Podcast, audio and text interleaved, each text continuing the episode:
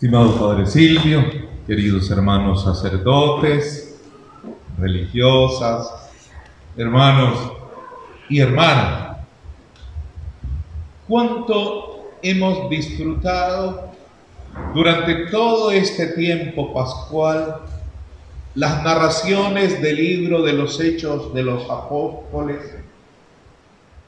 refrescando nuestra identidad como iglesia y reforzando el perfil que la debe caracterizar, basada ella la iglesia en aquellas experiencias vividas por la primera comunidad cristiana. Pensemos en algunos de esos aspectos narrados. El reflejo de aquella iglesia es la de un cristianismo dócil al Espíritu Santo. No se mueven, sino es bajo la acción del Espíritu Santo. Como ya lo aprendieron del Maestro Jesús, de quien el autor de este texto de los hechos como autor también del Evangelio de San Lucas lo dice al enfatizar que el Espíritu movía a Jesús cuando dijo, el Espíritu lo llevó al desierto, el Espíritu lo hizo regresar del desierto. La comunidad entendió que su actuar y su extensión con la buena nueva y su afianzamiento en la tierra iba a depender de la docilidad al Espíritu Santo, porque no era un proyecto humano, no era una actividad que los hombres habían iniciado por cuenta propia, era Jesús con el Padre y en la acción del Espíritu Santo. Por ello, cuando eligen a algunos como Pablo a Bernabé para que vayan a misionar, oran sobre de ellos, invocando la presencia del Espíritu e imponiendo las manos. Aquellos hombres saben que el Espíritu está presente. No ha cambiado, queridos hermanos, no ha cambiado. Por el contrario, cada vez sentimos más convicción de que en nosotros, en esta iglesia, está la fuerza del Espíritu Santo que la hace dinámica, la vuelve iglesia en salida de la periferia, iglesia siempre joven, en conversión permanente y afrontando cada realidad en ocasiones favorables, en ocasiones adversas, pero saliendo adelante. Precisamente el texto de hoy nos narra cómo Pablo y Bernabé llegaron allá a Antioquía y predicaron primero a los judíos que estaban en esa región como fruto de las diásporas permanentes que ellos vivieron.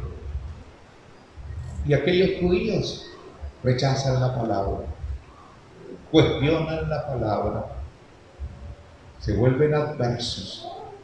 Y dice el texto que crearon una confusión terrible en aquella sociedad y Pablo, iluminado por el Espíritu Santo, agarró aquella dificultad, aquella actitud negativa para ganarse a los paganos. En la cara les dice que ustedes han rechazado la palabra para que así la salvación llegara a los paganos. Dios aprovechó la oportunidad del rechazo para, a través de esa adversidad, llegar más profunda y ampliamente a todos los pueblos. El Evangelio por esa decisión negativa de los judíos, tuvo la oportunidad primero en la persona de Pablo de llegar a todos los pueblos. Pablo, Bernabé, supieron torear el momento negativo para llevar la buena nueva a muchos. Y todo porque eran enviados y guiados por el Espíritu Santo. Nosotros, pues, queridos hermanos, estamos convencidos que este proyecto está en manos del Espíritu. Y cada vez que mandamos a alguien, si es obediente, saldrá adelante en el proyecto, porque no va por cuenta propia, ni va para que lo aplaudan, ni para ganarse a la gente para sí, desplazando a Cristo, sino que va guiado, impulsado, llevado a llevar a Cristo. La buena nueva y hacerse todo para todos, para ganarlos a todos a Cristo. Si no hay una conversión en esa comunidad, es porque no se ha, no se ha dado el espacio al Espíritu. Por eso no afloran esos frutos hermosos que brotan del Espíritu como el amor fraterno, como la alegría, como la paz, como la generosidad, como la piedad, la castidad incluso. No aflora, sino es dando el espacio a ese espíritu que te lleva. Por ello, queridos hermanos, hoy, a pocos días de celebrar Pentecostés, esta iglesia, hablo de la iglesia diocesana de León y Chinandega, debe abrirse y convencerse que solo desde el Espíritu se puede, se puede penetrar aún en los ambientes inversos y solo desde el espíritu se logra un sentido de iglesia y docilidad en ella. Cuando uno nombra a un padre, como es el caso de hoy que nombra al padre Silvio Rueda como párroco de esta querida parroquia, está en primer lugar tomando una decisión que uno entiende es iluminada por el Espíritu. ¿Y qué tal que no? ¿Qué tal que nuestras decisiones sean estrategias humanas, tácticas? ¿Qué tal que partiéramos de elementos simplemente humanos? Primero estamos convencidos que el Espíritu está presente en los obispos, en el Papa, en los sacerdotes, en la iglesia, y que ella actúa y determina desde el Espíritu. Como es un proyecto de Dios, estructuras humanas, como la alcaldía, no debe meterse en esas decisiones del Espíritu Santo. Debe respetar las decisiones de la iglesia y no debe andar mandando cartas como autoridad para que la iglesia cambie sus decisiones, porque parten del Espíritu Santo.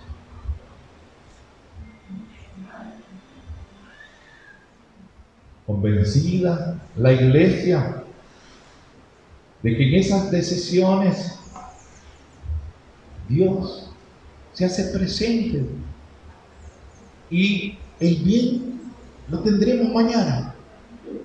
Porque Dios escribe derecho en líneas torcidas. Y los pensamientos de Dios no son los pensamientos de los hombres, Isaías 55. De tal manera que hoy nos abrimos al Espíritu. Él vaya transformando, Él vaya guiando. A veces las fuerzas humanas, hasta los obispos mismos, nos resistimos a mociones del Espíritu Santo que van actuando y nos aferramos a tradiciones, a caducidades, al pasado. No le damos espacio al frescor que brota del Espíritu Santo. Por ello esa lectura del libro de los Hechos de los Apóstoles nos enseña que esta iglesia se debe abrir a las determinaciones del Espíritu Santo, a la actuación del Espíritu Santo, a las mociones del Espíritu Santo, porque sólo así, mañana, recapacitando, mirarán el bien de la decisión. Comprenderemos lo que el Espíritu Santo estaba ya no solo visualizando, sino determinando para el mañana. Igual, encontramos en esa iglesia primitiva una estructura de hermanos, una estructura de hermanos, capaces incluso de desprenderse de lo propio para ponerlo al servicio de toda la comunidad. Vendían lo propio y lo entregaban a la comunidad. Se llamaban Adelfos hermanos todos. Eran unidos en la fracción del pan, en la oración. Se respetaban, se cuidaban, se servían hasta crear un orden llamado diáconos para el servicio de los necesitados. Una comunidad fraterna, sensible a los más pobres, a los necesitados. Hoy no ha.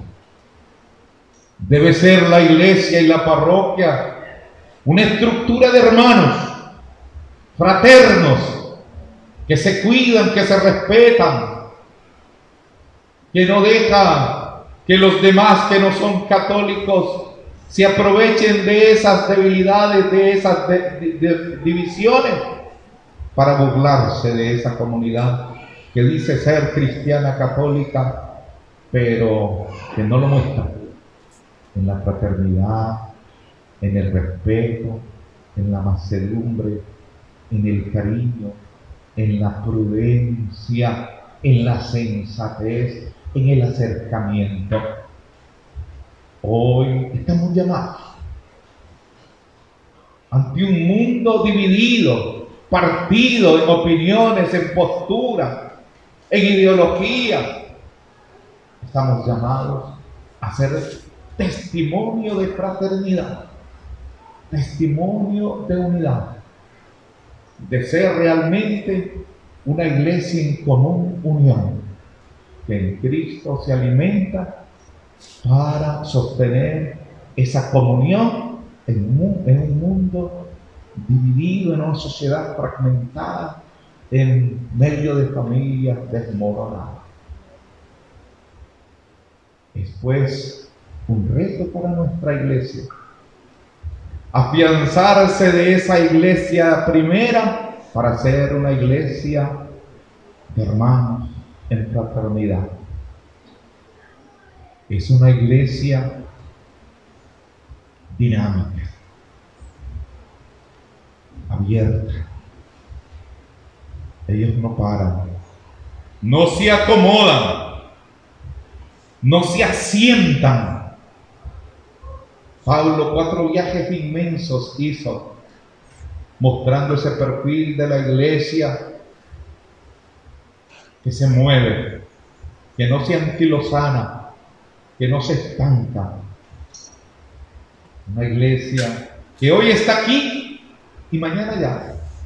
Que hoy soy obispo de aquí y mañana de allá. Que hoy soy párroco de esta parroquia y mañana de la otra.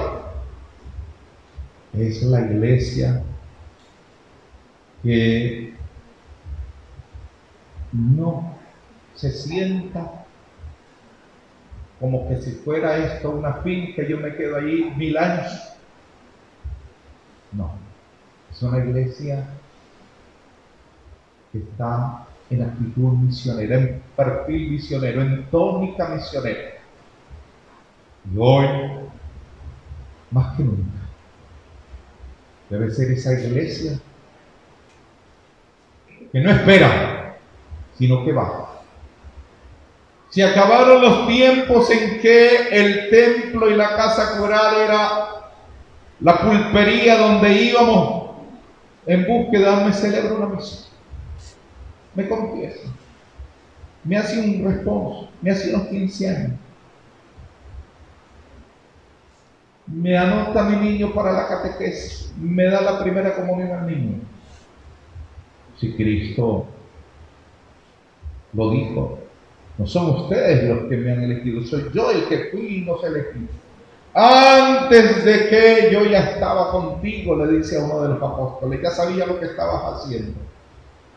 Hoy, esa iglesia en salida, misionera, dinámica, abierta, es la que entre nosotros, aún en el sacerdote mismo, se debe reflejar.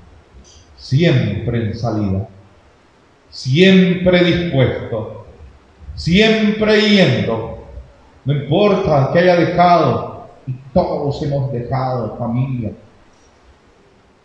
no importa que le hayamos dejado, me lo pidió el Señor, me lo pidió. Y todos tenemos experiencias que contar.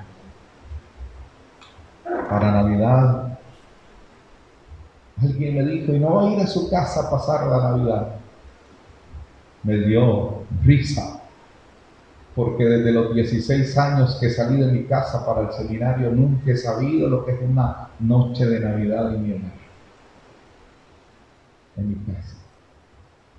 La mamá me reclama, hijo, desde que te fuiste nunca has estado. La iglesia me pide como obispo en el código que en la noche de Navidad tengo que estar en la vista. Me lo pide que en Semana Santa, en el trigo, tengo que estar en la diócesis. Me lo exige el código. Que en Pentecostés debo estar en la diócesis. Tenemos que estar en esa actitud de salida, aún dejando amistades que te han apreciado, que te han cuidado, que te han consentido, que te han mimado. La actitud de salida no puede cambiar es el inicio, el perfil del inicio de esa iglesia, siempre en salida. Cuando vemos a un Papa Francisco que ya con ocho años de pontificado no ha regresado a su país. Todos nos preguntamos por qué. Todos nos preguntamos por qué porque es un convencido que hay que estar en actitud de salida. Solo mandó a recoger su imagencita de San José que la tenía en carpintero. Queridos hermanos, por eso nos hemos gozado con esas lecturas del libro de los hechos de los apóstoles durante todo este tiempo, porque nos ha permitido reflexionar y afianzar características de la iglesia de hoy, la que tiene que responder a las exigencias de hoy, no a las de ayer. Y hemos reflexionado sobre tres. Una iglesia guiada por el Espíritu con docilidad. Una iglesia fraterna de hermanos de comunión. Y una iglesia en salida con perfil misionero. Decían por allá en Aparecida que el perfil del obispo el perfil del sacerdote tiene que adaptarse a ese perfil de la iglesia para poder responder fielmente a esa exigencia del ministerio sacerdotal. Estamos celebrando hoy, primero de mayo, la segunda fiesta litúrgica de San José. Ya tuvimos la primera el día 19, con un endulzamiento el día 25 de diciembre. Ahora, la de San José, siempre dócil. No le fue fácil a un hombre que está para casarse con su linda novia, a la que incluso a dos cuadras, tres cuadras ya le ha construido su casita, que afanosamente ha trabajado en la carpintería dejando su pueblo natal Belén para conseguir recursos y responsablemente crearle lo básico a la esposa y a los hijos que seguramente en su mente estaban de tener con María. No les fue fácil el escuchar que la Virgen le dice que está encinta. No fue fácil cambiar en ese momento de chip para afrontar una realidad difícil en la que incluso estuvo tentado de repudiarla, lo que se hubiera significado la muerte de María por lapidación o con lapidación. Pero escucha, atiende. José, no tengas miedo, tomar a María, que el hijo que van a hacer es obra del Espíritu Santo.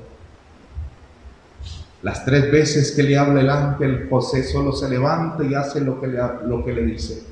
Una actitud humilde, una actitud humilde.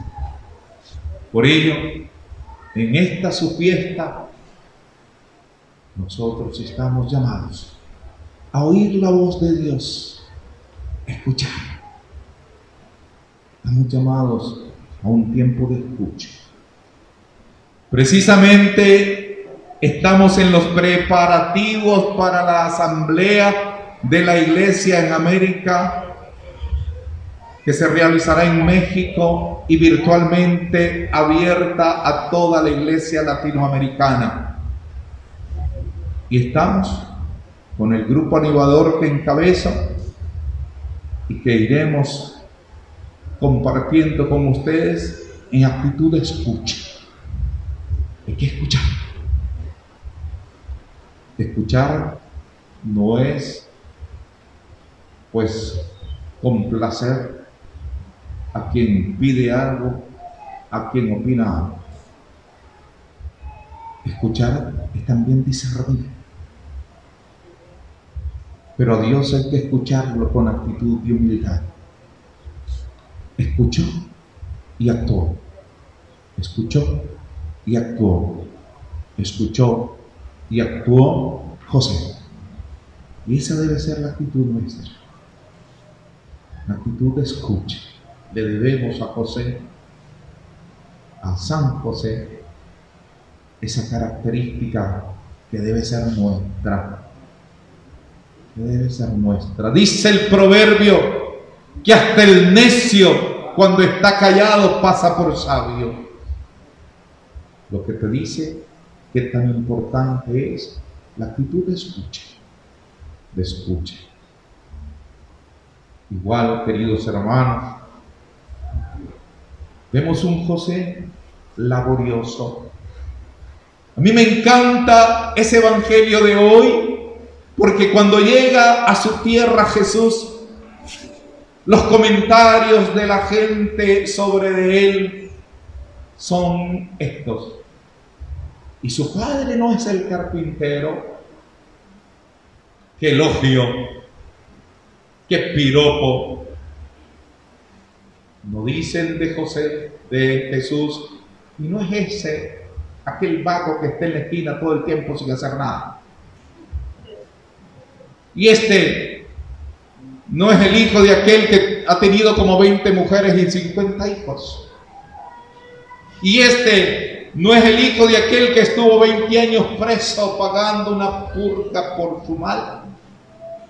Y no es este el que acarraron por ahí en acciones delictivas. No. Y no es este el hijo del carpintero, José, era conocido porque, por el hombre trabajador. Queridos hermanos, también en la iglesia nosotros estamos llamados a ser trabajadores incansables, sin ponerle pero a Dios y el obispo y el sacerdote más. No andarle poniendo peros a Dios. Qué placer da terminar un día cansado después de haber hecho lo que debía hacerse como buenos siervos inútiles. Lo entregó todo José. Estamos llamados también nosotros. Y más quien ha hecho una opción de vida por vocación al haber sido llamado a un servicio en la iglesia. Tenaz, disciplinado, responsable, desprendido, entregado, como José. Eso me lo digo para mí, se lo digo para el nuevo párroco y se lo digo para todos los que en la iglesia tenemos responsabilidades como delegados, como catequistas, como responsables de la pastoral social, como miembros activos en la pastoral de comunicación. Que nos caracterice la laboriosidad, la entrega en lo que hacemos. Y todavía permítanme, queridos hermanos, destacar otro regalo de ese perfil de José que nos ayuda muchísimo. Custodia su experiencia con su Hijo Jesucristo. La cuida. Solo basta que el ángel le haga una seña. Toma al hijo y huye, porque Herodes lo quiere matar. Va y lo cuida se lo llevo. Regresa, José, a tu tierra porque ya el que quería matar al niño ha muerto. ¿Cómo lo cuida? Desde el nacimiento con su presencia.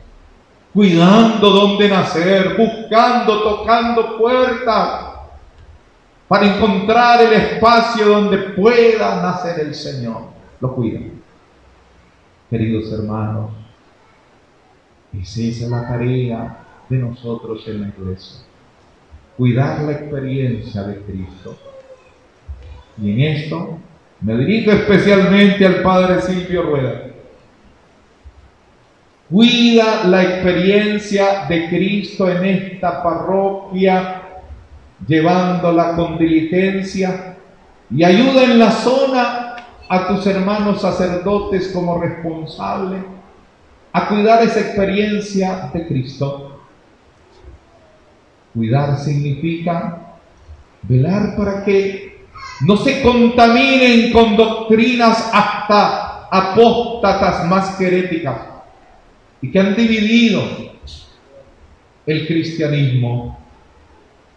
Cuida en formar a tu gente para que mañana por falta de conocimiento, pues no caiga en propuestas de madrastra, sino de la madre iglesia. Cuida, cuida con la catequesis, a tiempo y a destiempo. Dejemos de estar celebrando sacramentos sin previa formación no estemos presentando adolescentes para que el obispo los confirme diciendo que están preparados cuando no están preparados. Cuidemos de que el niño cuando va a hacer la primera comunión sepa bien el catecismo y lo haya encarnado. No bauticemos solo porque nos están pagando 200 dólares por ese bautismo, sin una preparación a los que van a asumir el compromiso de educar cristianamente a esa criatura. Cuidemos para que en nuestros grupos haya una formación permanente. Que no se quede el cargador solo cargando el anda cada Semana Santa. Aprovecha esas hermandades que aparecen una vez al año para que durante todo el año se formen. Que haya una buena formación bíblica, cuida que la experiencia de Cristo en la palabra se afiance en un conocimiento bíblico. Porque después si no hay una base bíblica profunda, son engañados con textos extraídos y presentados fuera de contexto, confundiendo a la persona. Haz que todos tengan Biblia, que la lean, que la oren, que la escuchen, que la compartan, que la practiquen. Como José cuidó esa experiencia de Cristo y para que Cristo fuera conocido, tiene usted, mi querido Padre, que cuidar a este rebaño para que no le falte esa palabra. No le falte. No le falte esa palabra. Mejor que nos critiquen de predicar mucho y hasta una hora de homilía, a que nos digan que no decimos nada de la palabra de Dios. Que en vez de hablar de la palabra de Dios hablamos de política en el púlpito. Que no nos critiquen, que no hacemos eco de esa palabra hermosa. Lleva la palabra cuando vayas a las comunidades aquí, que son muchas y bien llevadas por los delegados, no falte ese buen mensaje que edifica, que construye, porque la palabra de Dios es viva y eficaz. Que Cristo esté siempre presente en esa misa. Que no digan, el Padre nunca está en la iglesia. Ahí solo hay misa los jueves y los domingos que hay muchas quejas de esas. Que ahí no hay misa nunca. No me refiero a esta parroquia, gracias a Dios. Que no falte el cuerpo, esa custodia de la presencia de Cristo en todos los hermanos. Que no se quejen de que allí nunca está el cuerpo de Cristo. Cuida como José, custodia como José las tradiciones, promoviéndolas, cuidándolas y purificándolas, como lo dijo el Papa Benedicto en Aparecida, promoviéndolas, cuidándolas y purificándolas. Que no se queden en simple tradición. Que esa tradición me lleve a Cristo me lleve a Cristo, me lleve al Señor y me compenetre de Él. Gran tarea pues, la de un sacerdote, la de un párroco, que canónicamente se las estoy recordando con una lectura de los cánones más significativos del quehacer del Papa. Queridos hermanos, Ayudemos a nuestros sacerdotes. Ayudemos. De paso, por favor, a mí. Uno con la oración. Uno con la oración. Estoy seguro que la persona que habla mal de un cura, ni siquiera un Padre Nuestro ha hecho por él.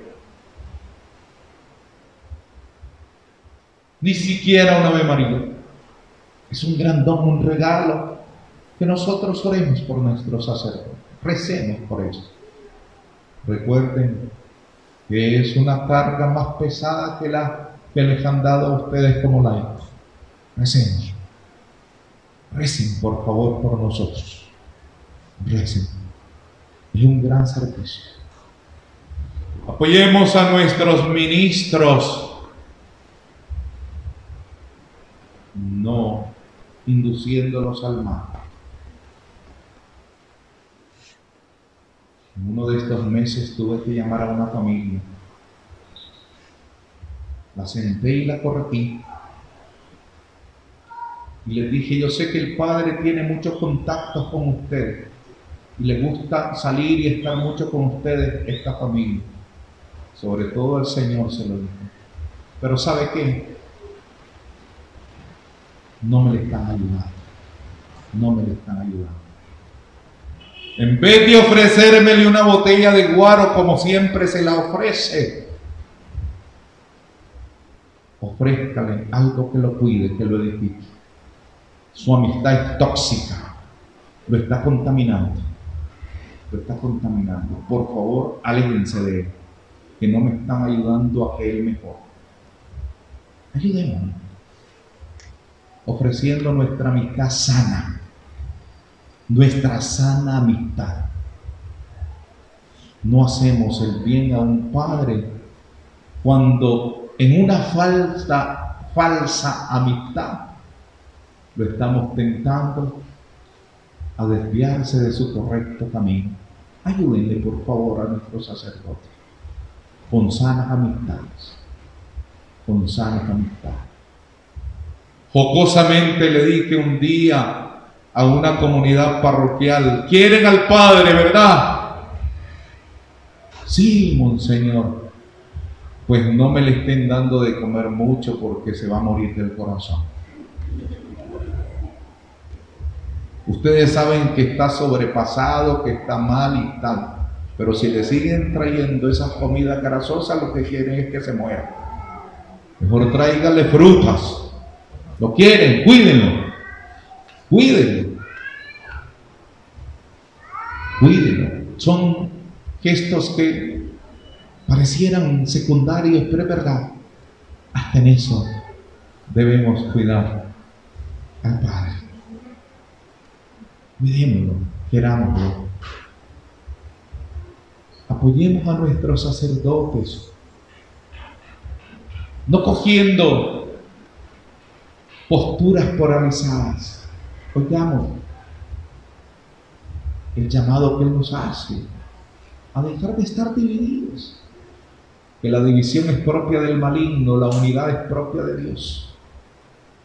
No le demos ese que hacer al pobre párroco que tiene que lidiar para conciliarnos. No tiene que ser conciliador. Me ha tocado muchas experiencias, sobre todo de pareja, en la que viene el hombre y primero habla con uno, te dice, ya no me aguanto esa mujer, monseñor, y me empieza a decir cualquier cantidad de cosas. Después viene ella a hablar mal de él. Y quiere que le digas lo que el otro te dijo. ¿Verdad que habló mal de mí? ¿Verdad que dijo esto? ¿Verdad que dijo Y uno en aquello que se llama falsiloquio en la moral y que las viejitas llaman mentiras piadosas. Le dice, no, por el contrario, vieras que bien habló de vos. Dice que sos una mujer bella, que sos linda, que sos paciente. De verdad. Sí, con tal de mantener esa paz, esa unidad. No le demos el trabajo al Padre de estar aplacándonos.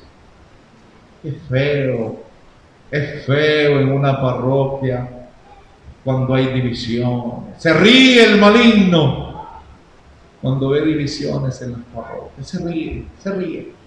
Se lo logré, lo logré. Ayudémosle al párroco en su tarea hermosa de fomentar la unidad, la fraternidad. Queridos hermanos, nos encomendamos a la Purísima Inmaculada Concepción, patrona de esta querida parroquia, para que nuestra respuesta al Señor desde esa experiencia de encuentro sea de su agrado. A ella encomendamos la tarea parroquial como párroco de nuestro querido Padre Silvio Rueda, para que, como lo ha hecho, siga y mejor todavía sirviendo a la iglesia ahora en esta querida parroquia. A ella se lo encomendamos y por ello le decimos, ¿quién causa tanta alegría? ¡Que viva la Virgen!